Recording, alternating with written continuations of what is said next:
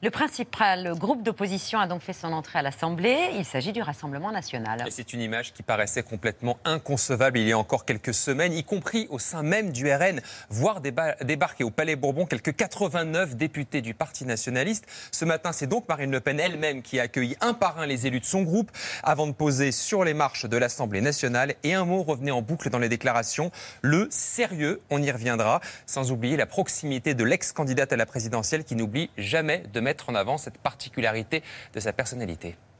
On va faire une photo, nos députés vont prendre leur marque. C'est Loïc. Et moi, je vais, probablement dans l'après-midi opérer euh, sur les côtés.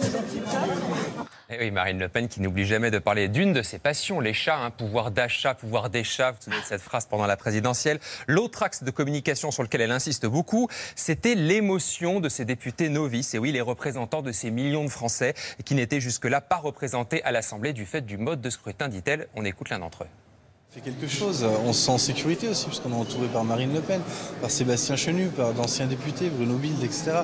Donc euh, on se sent pas seul, on se on se sent vachement protégé, on se sent fort aussi. Voilà, des novices, certes, mais très encadrés, vous l'aurez compris. Marine Le Pen l'a bien compris. Cette arrivée massive de députés RN à l'Assemblée, c'est une vitrine extraordinaire pour son parti. Alors maintenant, la vitrine, il ne faut surtout pas l'abîmer. Il faut au contraire ne pas la gâcher par des erreurs de débutants ou des dérapages possibles. Alors ces députés seront évidemment scrutés de très très près pendant les semaines et les mois qui viennent. C'est pour ça que l'autre mot que Marine Le Pen répète en boucle, c'est le mot sérieux. Et tout s'est passé lundi soir lors d'une visioconférence réunissant tous les nouveaux euh, députés RN qui venaient d'être élus. Marine Le Pen les a félicités évidemment, mais elle a tout de suite prévenu vous devez être exemplaire jusque dans les détails. Cravate donc obligatoire aujourd'hui pour les hommes, veste pour les femmes. Nous, on n'est pas la France insoumise, aurait-elle dit. On ne vient pas en tongs et en chemisette à fleurs. C'est ce que nous rapporte le journal Le Monde.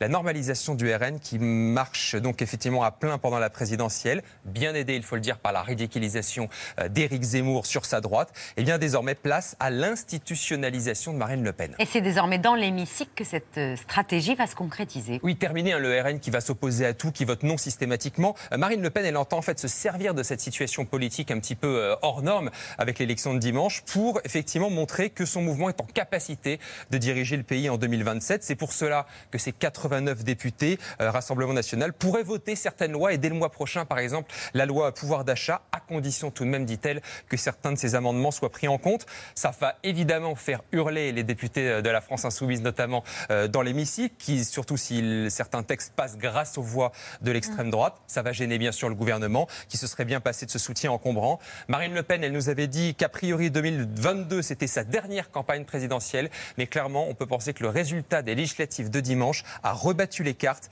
et laisse espérer une possible victoire au Rassemblement national en 2027.